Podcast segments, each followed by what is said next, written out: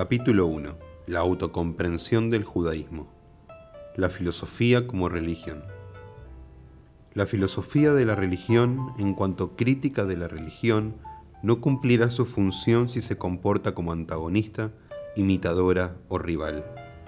En el terreno del arte, por ejemplo, con frecuencia la crítica peca por olvidar que ella juzga y valora las grandes corrientes artísticas, pero no las crea.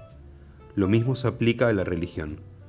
Sin embargo, el hecho inquietante es que la filosofía sigue siendo la eterna rival de la religión.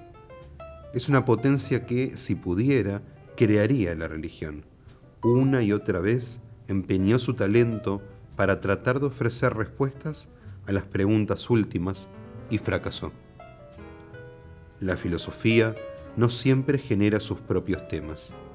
La materia de su estudio procede del sentido común, el mundo del arte, la religión, la ciencia y la vida social. Temas como el bien, lo bello, la simpatía, el amor, Dios, la causalidad, el orden social y el Estado no son invención de la mente especulativa.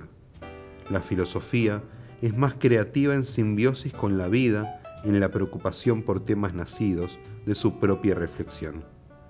Así pues, más que fuente de intuiciones últimas, la filosofía de la religión es un método de clarificación, examen y validación.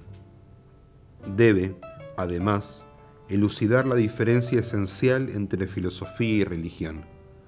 Su tarea consiste no solo en examinar los postulados de la religión, confrontándolos con los de la filosofía, sino también en refutar los postulados de la filosofía cuando ésta pretende convertirse en sustituto de la religión, demostrando la insuficiencia de la filosofía como religión.